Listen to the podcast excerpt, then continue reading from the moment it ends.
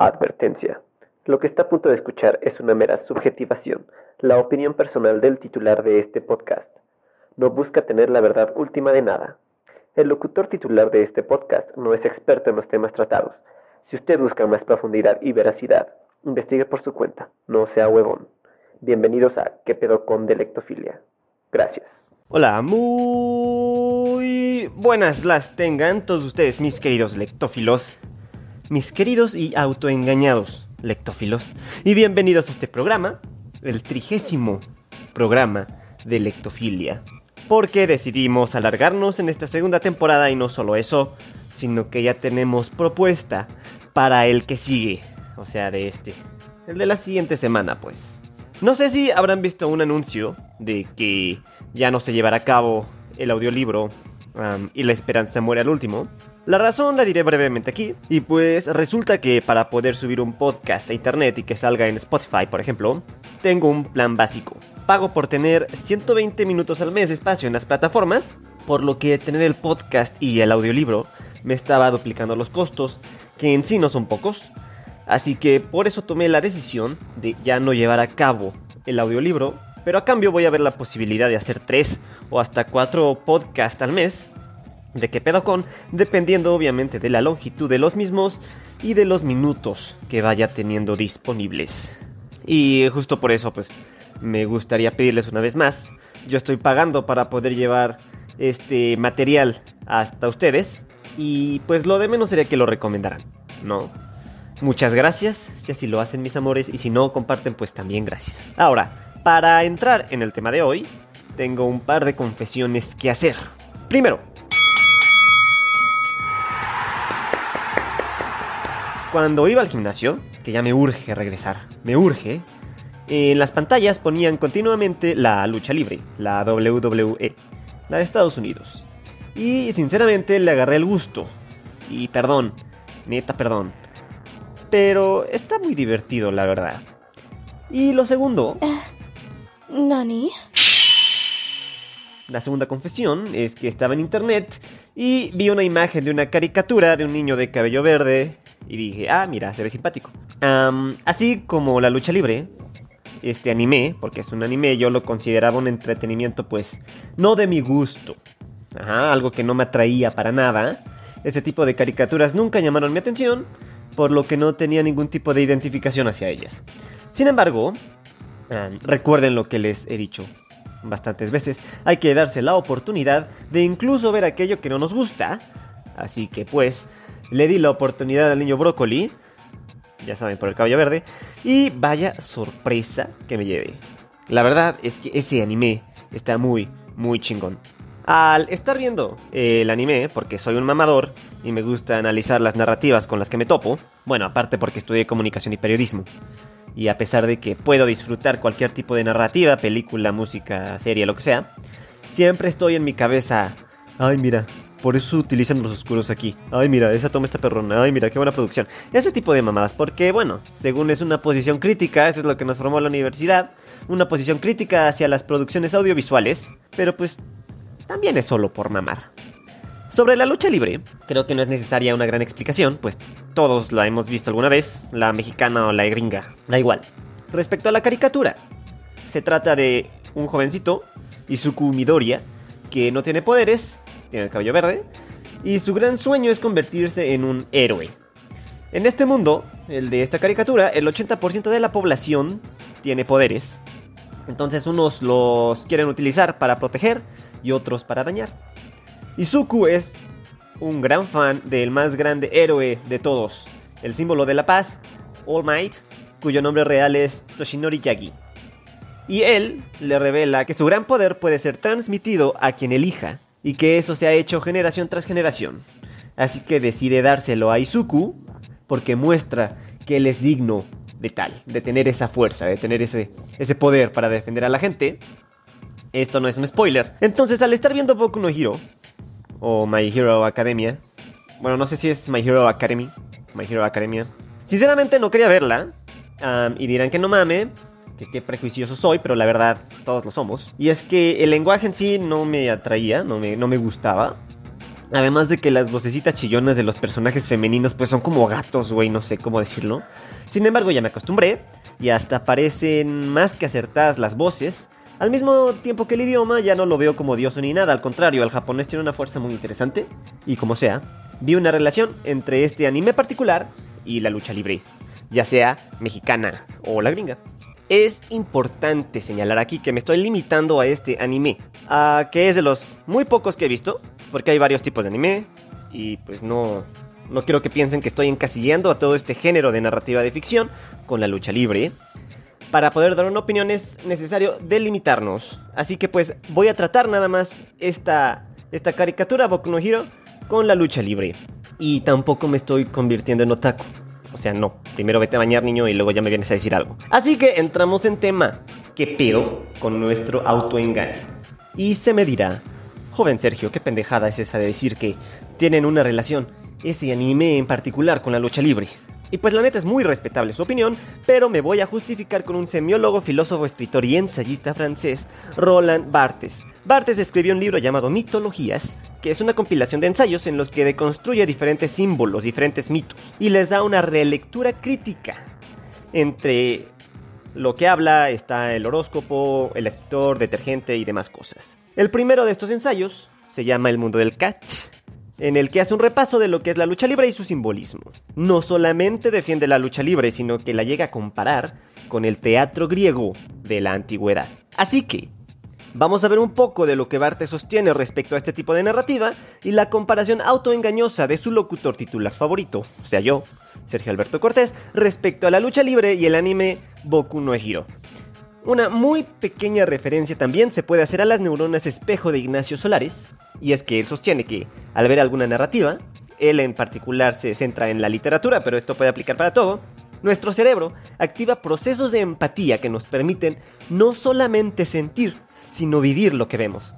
Es por eso que lloramos en las películas, por ejemplo, porque no vemos que sufre el protagonista, nosotros lo sufrimos porque lo vivimos. Así, este proceso empático vivencial se ve activo cuando vemos la lucha libre o un anime. Pero estos dos, ¿qué tienen en común y por qué es un autoengaño? Me referiré como lucha libre a la gringa y a la mexicana. No olvidemos que al yo compartir el pensamiento de Bartes, catch significa lucha libre. Comenzamos. La virtud del catch consiste en ser un espectáculo excesivo. Hay personas que creen que el catch es un deporte innoble. El catch no es un deporte, es un espectáculo. Y no es más innoble asistir a una representación del dolor en catch que a los sufrimientos de Arnolfo o de Andrómaca.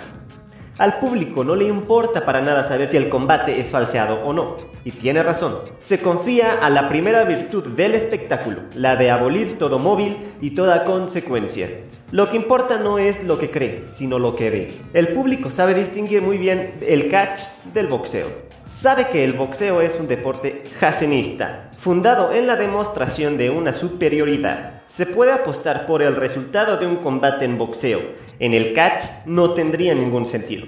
El combate en boxeo es una historia que se construye ante los ojos del espectador. En el catch, por el contrario, lo inteligible es cada momento y no la continuidad. El espectador no se interesa por el ascenso hacia el triunfo, espera la imagen momentánea de determinadas pasiones.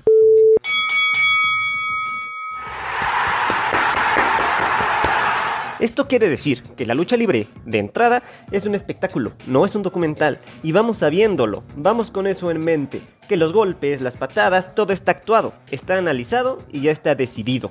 No es que vaya a pasar una remontada extraordinaria como en un buen partido de fútbol, ni que vayamos a tener un giro dramático intenso que nos parta la madre como en un libro o una película. Algo así como el final de la película El origen de Nolan. Güey, no mames, qué pedo. ¿Nani? Y es lo mismo con lo que vemos en el anime. O sea, sabemos que es falso, que lo que vemos no puede ser cierto ni de putazo, que es una caricatura basada en un manga meramente.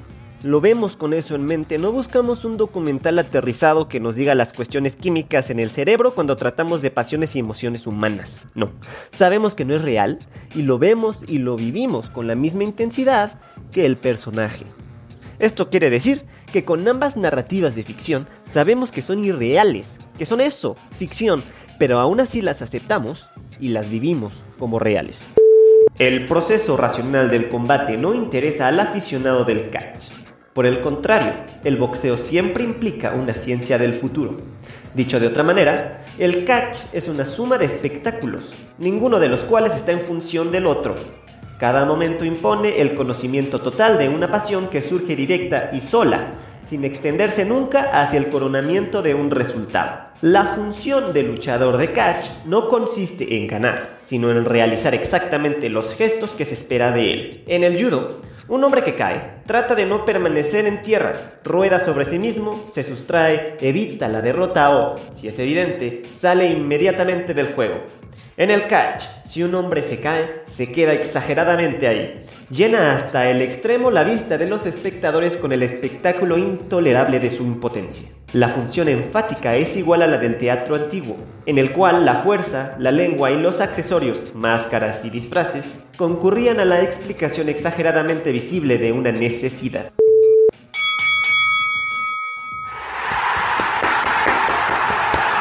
Esto nos, nos, indica que no importa qué tan poderoso sea el bueno o el malo, en la lucha libre no se puede tener una previsión sobre lo que va a suceder. Porque no importa si el malo o el bueno hace algo en un futuro o no. No importa que se le haga cansarse o no. Lo importante, lo, lo, que de verdad nos llama la atención es el gesto, la exageración. Se trata de lograr un simbolismo excesivo en los gestos de dolor, por ejemplo. Deben ser sobreactuados, que las patadas deben ser marometas, que la impresión de un luchador como personaje represente algo apantallante. Por ejemplo, podemos ver la, presentación ruidosa al llegar al ring de los luchadores de la WWE que tienen música y, bueno, es una faramaya total. El chiste es que si hay tristeza se debe llorar como María Magdalena, si hay felicidad se tiene que brincar hasta no poder más, si hay dolor se tiene que gritar hasta quedar sin voz. Incluso cuando, cuando se quedan viendo uno al otro, esa expectativa de cuando los luchadores se ven a los ojos y revelan su odio mutuo, esa es una muy fuerte pausa dramática que invita a aumentar la emoción del espectador. Eh, ¿Nani? Esto, esto mismo es evidente sobre todo en el dibujo, en la imagen pictórica del anime. Por ejemplo, en los gestos de vergüenza, la cara cambia totalmente de color por un azul o un morado, ¿no? Incluso llegan a perder sus facciones humanas. cuando lloran, se quiere exagerar y pues no lloran lágrimas, lloran torrentes, ríos, mares de, de agua. Curioso es que cuando un sentimiento es real, ahí sí son lágrimas normales. O sea que si lloran de felicidad por pasar a la siguiente etapa de un concurso, parecen fuentes, echando agua por todos lados. Pero si alguien pierde a un ser amado, el simbolismo es diferente. Cuando, cuando se sorprenden, se pierde toda facción y los ojos exageran para usar más de la mitad del rostro, por ejemplo. Cuando se enojan, juegan mucho con las sombras alrededor de los ojos en el gesto. Los malos, los villanos, por así llamarlos, en este anime son representados en oscuridad. Posiciones de cuerpo totalmente incómodas y la locura se ve acrecentada eh, porque ellos mismos la representan. ahora, en esta serie, al igual que en la lucha libre, hay muchas pausas dramáticas. Los personajes hablan mucho antes y durante la pelea, así como piensan mucho las cosas. Hay una voz en off de los personajes que es eh, su pensamiento y analizan los movimientos del enemigo para poder contraatacar o justifican el comportamiento del mismo en, en pausas dramáticas. Esto quiere decir que ambas narrativas de ficción exageran desmedidamente lo que representan. En el catch, como en los antiguos teatros, no se tiene vergüenza del propio dolor. Se sabe llorar, se tiene gusto por las lágrimas. El catch es como una escritura diacrítica.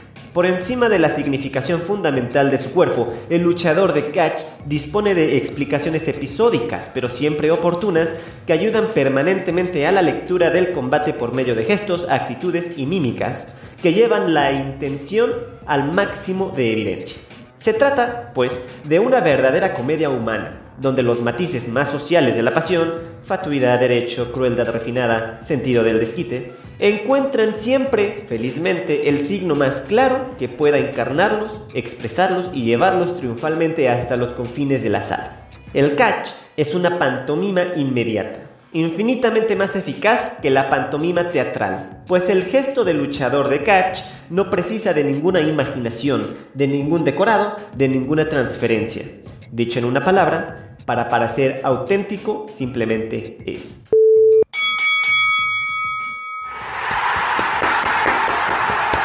Esto quiere decir que en la lucha libre no necesitamos tener un trasfondo que nos indique quién es el bueno ni quién es el malo, no necesitamos una introducción. Toda la información que necesitamos para comprender lo que vamos a presenciar la vamos a tener en el momento de ver. Necesitamos prestar atención a la forma de caminar del luchador, su forma de moverse, eh, la forma en la que habla, sus gestos, su disfraz, su uniforme, la máscara, su forma de golpear, cómo recibe los golpes, cómo cae, cuántas veces cae. No importa lo que pasó antes, importa el momento. Y el momento es lo único que nos dirá qué tan digno o indigno, qué tan poderoso o débil uno es. No necesitamos más que ver la justicia o injusticia que se desarrolla en la pelea en sí, porque se trata de un espectáculo. Nani? Y el anime desarrolla sus personajes con la misma directriz.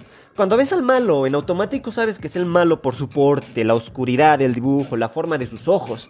Son muy importantes los ojos, los gestos, pareciera que son lo fundamental en un anime, al menos en mi experiencia con los que he visto. Alguna vez leí que los emojis hechos por orientales enfatizan los ojos, mientras que nosotros los occidentales nos enfocamos en la boca.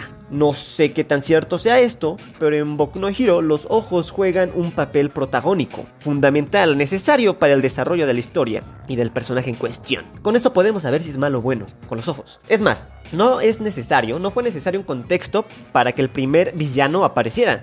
Tomura Shigaraki, sino que con su simple aparición, su forma de ser simbolizado es más que suficiente para saber que él es el malo. Los villanos llegan a ser incluso sin forma, disformes, mientras que los buenos son fuertes, están mamados, son grandes, tienen un gran carisma. El único que tal vez no cae en esta en descripción es Eraserhead, el maestro, el sensei Shouta Aizawa, que sí es bueno y es, bueno, en lo personal es mi favorito.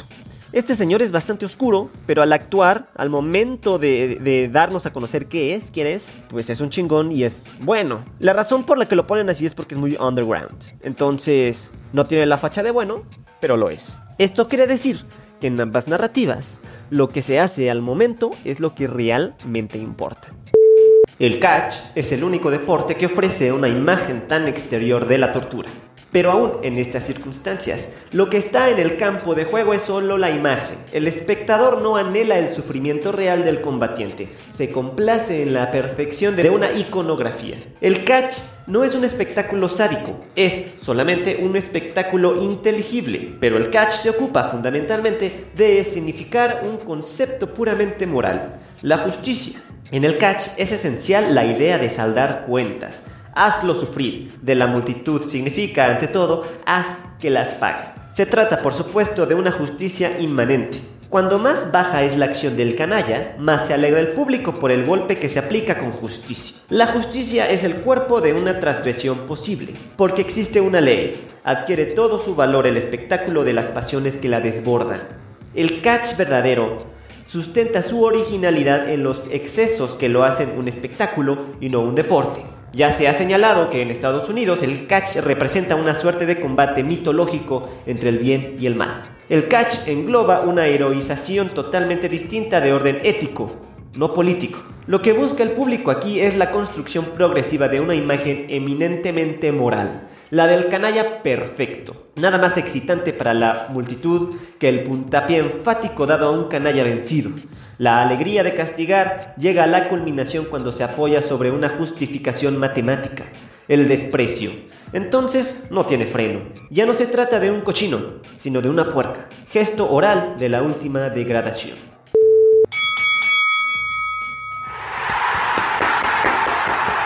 O sea que la lucha libre busca simbolizar la lucha entre el bien y el mal, así como la justicia. Sobre todo la justicia. Se busca que el malo reciba su merecido dentro de la lucha que estamos viendo.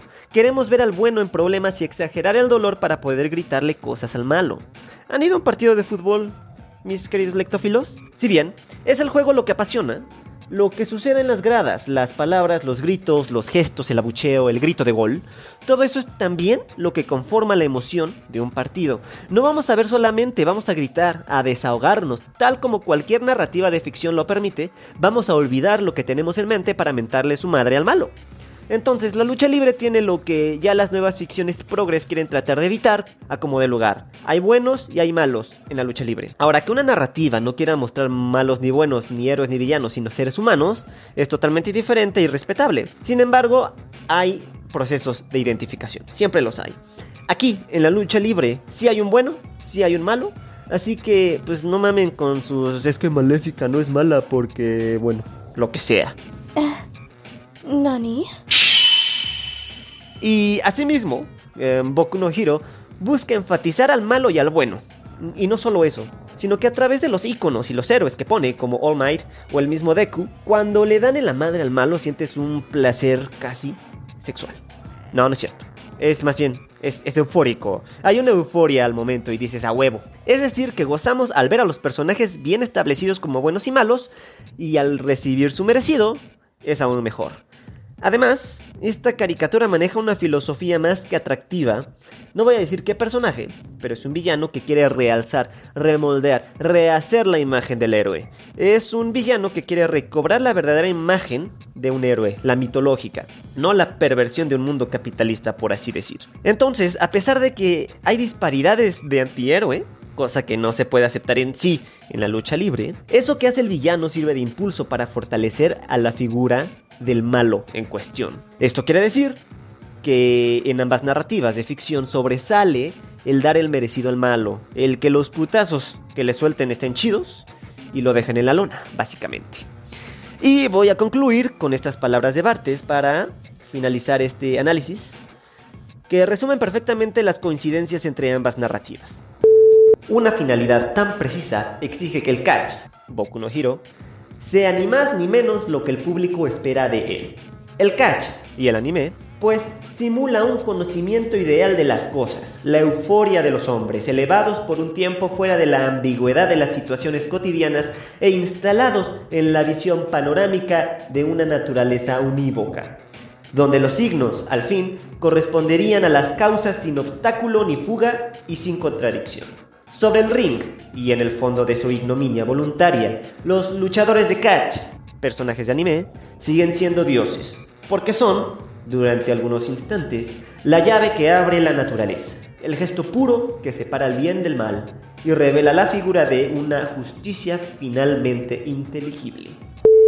Y en todo esto radica nuestro engaño, nuestro autoengaño, porque al ver este tipo de narrativas sabemos que son eso, ficción, pero eso no impide que las disfrutemos y las vivamos en carne propia. Obviamente ya estoy viendo más anime desde mi propia perspectiva, mamadora de analizar las narrativas para poder mejorar las mías propias, mis novelas, pues que son todo excepto buenas comparándolas con un mundo tan eficientemente construido como en la lucha libre o el mismo anime. Ambas cosas a las que les agarré gusto luego de tener prejuicios muy marcados en su contra. No veo tanto la WWE como, como las caricaturas, sin embargo, uno al enfocarse en lo que son y verlas como lo que son, espectáculos, disfruta muy gratamente de lo que pueden ofrecer a pesar de que en primera instancia no vaya conforme a nuestros particulares gustos. Respecto al anime, al menos yo me sorprendí mucho de lo que me dejaba sin palabras, la construcción de los personajes. No pensaba que fuera a ser tan profunda para un manga, sinceramente. No solamente la historia en sí, sino el desarrollo de los personajes, el dibujo, el simbolismo, los chistes, los altibajos, el manejo de los clímax, la musicalización. No mames. Se llama Yuki Hayashi, el que hace la banda sonora, que es una mezcla de industrial con coros, que está muy cabrón. Tiene, tiene unas melodías muy chingonas, la verdad. Y algo que rescato mucho y que me da mucha risa es el trato que se le da al personaje principal, a Deku, a Izuku, que llora un chingo para ser el elegido, ¿no? Para tener este gran poder de, de All Might. Que de hecho los personajes tienen contradicciones. Todos están en un continuo proceso de aprendizaje, lo cual los humaniza mucho. All Might, por ejemplo, a pesar de ser el símbolo de la paz, no significa que lo sepa todo y lo pueda todo. Lo, lo, más sobresaliente, tal vez, es que en esta serie, y por qué no en la misma lucha libre, se buscó lo que Nolan, Christopher Nolan, buscaba en su Batman. Buscar establecer un símbolo que represente algo para que la sociedad siga en pie. La única diferencia es que en ese Batman cualquiera puede ser el héroe y aquí cualquiera que luche por serlo puede llegar a convertirse en uno. Sobre el anime, estaba muy equivocado. He descubierto una nueva forma de narrativa de ficción que ahora respeto, admiro y consumiré conscientemente de la fuerza que puede llegar a tener como tal. Y esto es todo por la emisión de hoy. Les pido de favor que me ayuden a compartir, a recomendar. Am, pueden, no olviden, pueden proponer tema en sergio891992.gmail.com En Facebook e Instagram me encuentran como Lectofilia y en Twitter estoy como arroba sergiobetosdr. Si tienen mi cel o mi WhatsApp, pues por ahí también pueden proponer chingue su madre. Espero que haya sido de su gusto y nos vemos a la próxima.